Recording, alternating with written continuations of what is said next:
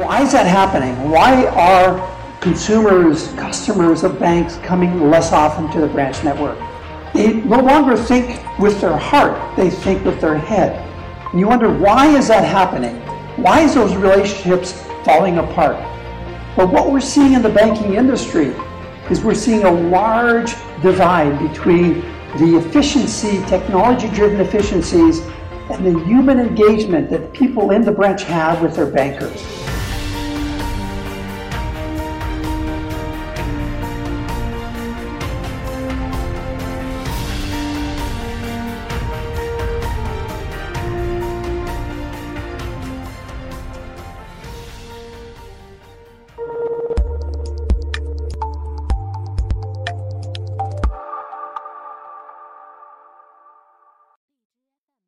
Yeah. Uh, I'm very excited about being here and speaking about the branch, the next branch, and how we need to humanize it. Today, with fintech and new technology, the branch relevancy, the place where your parents and your grandparents and you do your banking is in jeopardy. It's becoming less relevant and fewer people are going to the branch to build that experience. But that is very concerning because the branch network is where we build relationships with customers. And why is that happening? Why are consumers, customers of banks coming less often to the branch network? It's because they have less of an emotional relationship with their financial institution. They no longer think with their heart, they think with their head. And that's concerning when you think that more than 65% of all the decisions we make as human beings is driven by our heart. It's not driven by our head. And the banks are losing that equity in the relationship with the customers. And you wonder why is that happening? Why is those relationships falling apart? And what we found out is if you look at the marketplace, balance, the yin and yang, is about technology enabling human beings to do better in life. But what we're seeing in the banking industry is we're seeing a large divide between the efficiency, technology driven efficiencies, and the human engagement that people in the branch have with their bankers. Right? We're seeing that shift.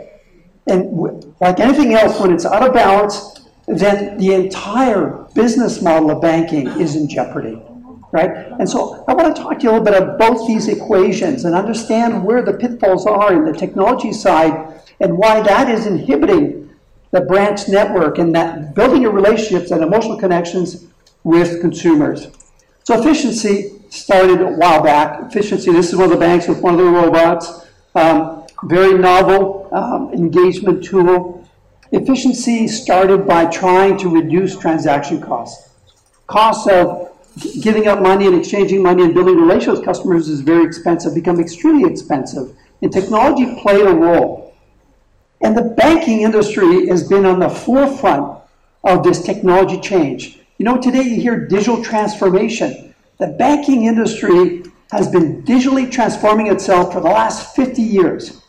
The first ATM appeared in the US 50 years ago. And since then, things have changed. We have universal bankers, we have biometrics security, we have robots in the branches. We're seeing major, major changes happening in the banking industry. And these major changes have a huge impact on how people perceive the banking industry. You would argue that the future of banking, by many pundits, technology savvy people think that the future banker or maybe your future boss will be this. Hmm. Hmm.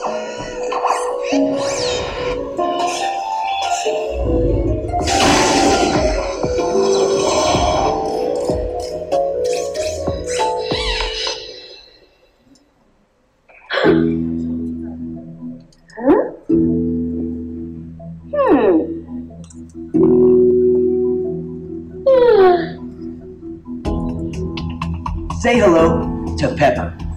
Pepper is high tech, low maintenance, and not your typical robot. Pepper's not here to replace humans or even vacuum the floor. Pepper is here to make people happy, help them grow, and enhance their lives. Think of it as high tech. You can high five. Awesome. Pepper can be incredibly helpful interacting with customers and solving problems or providing information. That's because Pepper is a friend, an advisor, and a business partner. In fact, I'm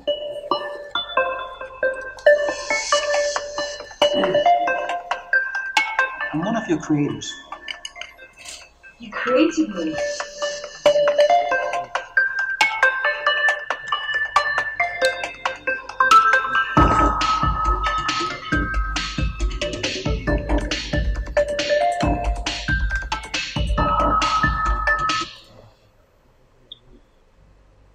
I don't think the future of having a robot as an as your boss or a banker is in the cards in the short term.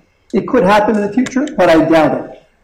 And if you look at this momentum on technology, you just have to look at patents and, and look at the, the 2,600 patents were written in the last five years by the various banks in the US across all these different technologies. These are the ones we're aware of. Imagine the other technologies that they're writing patents on that haven't been released yet. So banks have been really focused on the use of technology and reducing the bank costs, providing personalized service, curated targeting marketing, but it's also doing a change. It's actually shifting the way we think. Technology is actually changing the, the behavioral and neurons in our brains. The more we use technology, the more the way we think about life is changing. And that's concerning. So let's look at the flip side of the equation, engagement, on making banking human again. And banking human is all about the customer experience, CX, customer experience. We are moving from a UX experience to a CX experience. And banks have tried using technology in the branches, and customers have told them, we're not happy. We come to the branch to meet with people, not to interact with technology. Bad customer experience. And a most recent study we did in North America, we asked customers, are you happy with the financial advice your bank is giving you? And 64% of customers said no, even though they come to the bank often to do their transactions, just like in China. They're unhappy with the financial advice. So banks are focusing on transactions and losing that special financial advice that they used to own. And this is concerning. And why is that happening? Because if you look at, if we ask customers, what is the relationship you have with your bank today? They tell you it's access to money. And look at that number, 3%. That is very concerning. That is saying that only 3% of customers go to their bank for financial advice. And why is that? If you look at the relationship, right, 40% of the business that customers are going to invest more in their banking relationship. We asked the question, if you're going to invest more, what would you what would you do? And it's all about providing financial advice. So there's a disconnect. Transaction, financial advice are coming apart. And to succeed, banks and branches need to bring those two relationships together again. And what's happening through this exercise is we're actually creating different types of customers. We're creating customers who are loyal to the bank at the top, who visit the branch and ask for advice, and we're creating customers at the bottom who only do online banking. And the customers on the bottom are the least loyal customers.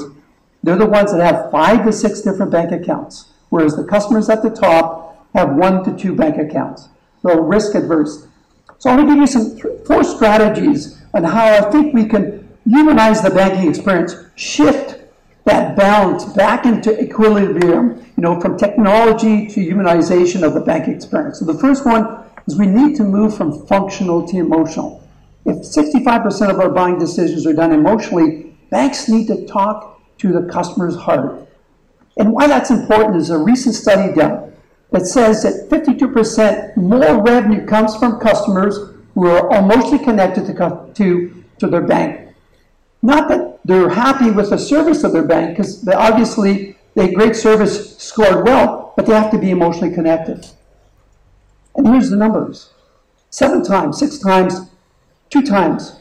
If you're more emotionally connected to your bank, you're apt to provide them with more business. And actually, specifically, you're apt to less switch bank accounts, you're apt to buy more services from them, you're apt to stay longer with them. These are very important factors in building relationship and growing a business for a bank. And that happens in the branch. That happens face to face with human beings, not with robots. Second strategy is really to move from a transaction relationship to an immersive one. And what I mean by immersive, I mean it has to deal with the senses. It has to be interactive. You need to inform. It needs to be a place where people can learn about financial products. The number one fear that people have is having not enough money to retire. Anxiety of money, anxiety of your future, financial future, is one of the number one issues globally that people have. And banks are the best position to deliver that information. So making it personal, making it engaging, making it interactive. But more importantly, you know, people ask, well, what can the banks do? Today, banks sell products. They don't really understand the customer life cycles and the different journeys that the customer has and their anxiety points along those journeys. It's about understanding those emotional needs of customers first and then selling customized products for them. That's an immersive experience.